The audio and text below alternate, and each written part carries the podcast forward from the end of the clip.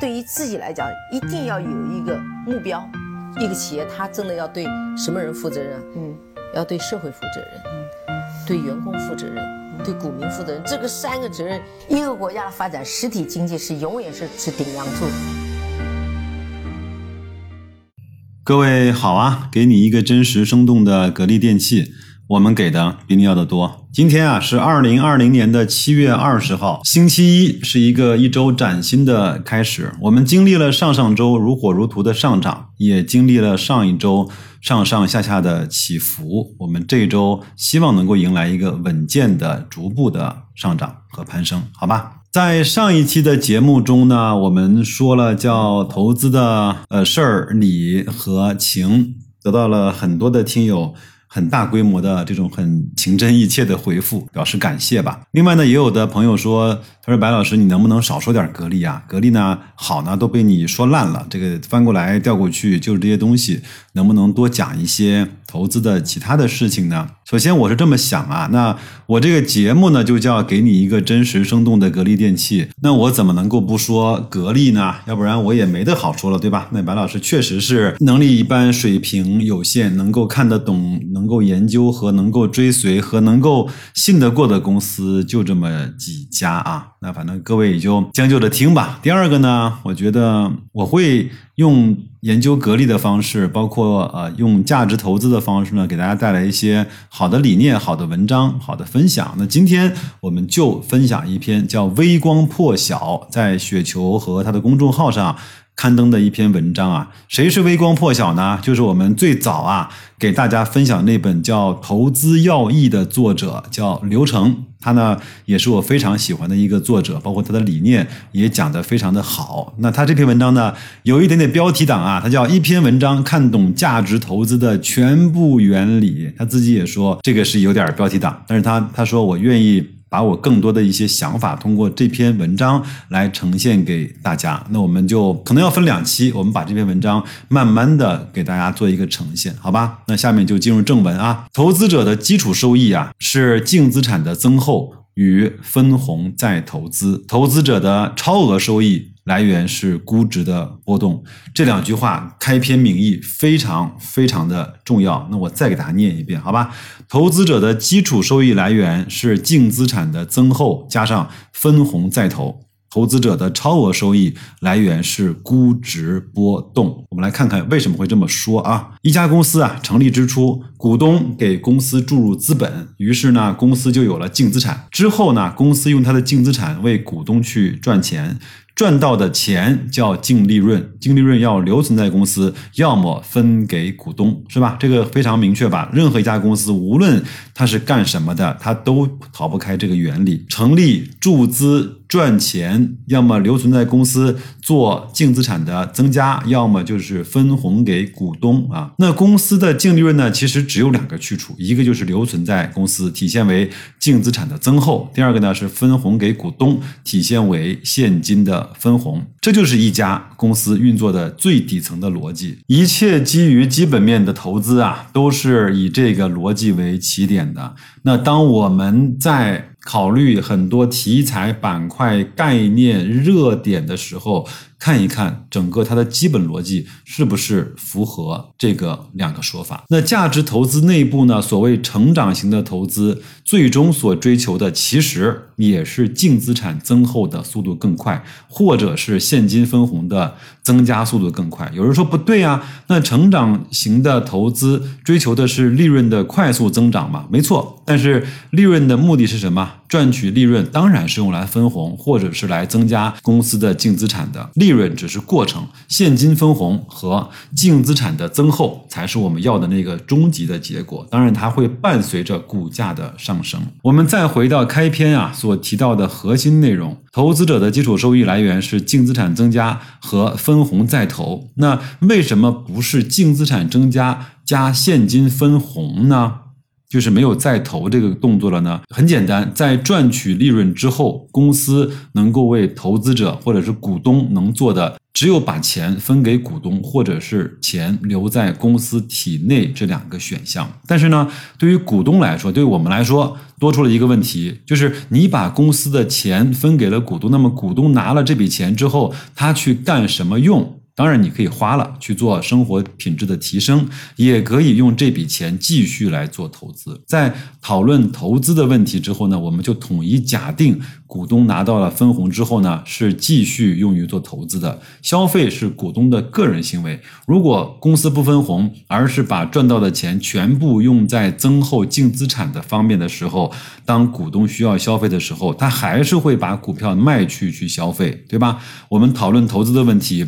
不是为了知道股东如何过上上等何等奢靡的生活，而是想要了解投资这个行为本身的极限在哪里。所以还是那句话，投资的基础收益等于净资产增厚加上分红再投资。这个我相信，这个这个道理和逻辑非常的简单，但是我们很多人把投资的问题考虑的。各位考虑的太复杂了，我们再回到格力，格力，你想想看，他这几年做的难道不就是这两件事情吗？分红给大家，你可以再投；他如果不分红，就留在格力去做净资产的增厚。我们这几年从二零一五年到现在，它的净资产的上升速度非常非常的快，也非常非常的喜人。我们。等它半年报出来之后，我们可能还会看到一个继续在往上攀升的公司的净资产，这是一个非常好的现象，好吗？接下来呢，我们来讨论另外一个话题，就是投资者的超额收益来源是估值的波动，这个其实也很有意思。我们很多的投资者在市场上其实把那个基础收益扔掉了，他只看到的是估值的波动。先说结论吧。那在一个公司啊进行持续的建现金分红的前提下，无论是估值向上波动还是向下波动，都能够为投资者带来超额的收益。估值呢向上波动会在净资产增厚的层面带来超额的收益，估值向下波动会在分红再投资的层面带来超额的收益。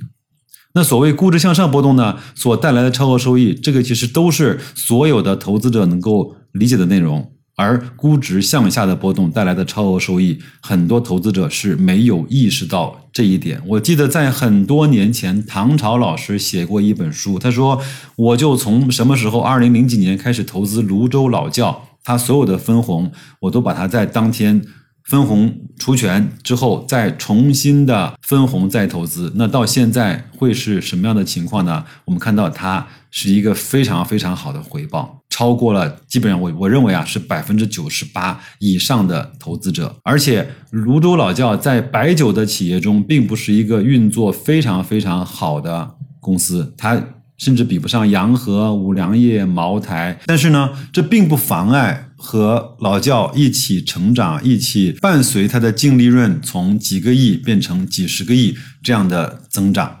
那我们为了方便讨论呢，下面我们所说的估值啊，全部都以净资产这个指标为锚。实际上，以净利润为锚也可以，无非就是 P/E 和 P/B 的区别。甚至呢，观感上最大、最高大上的现金流为毛都无所谓。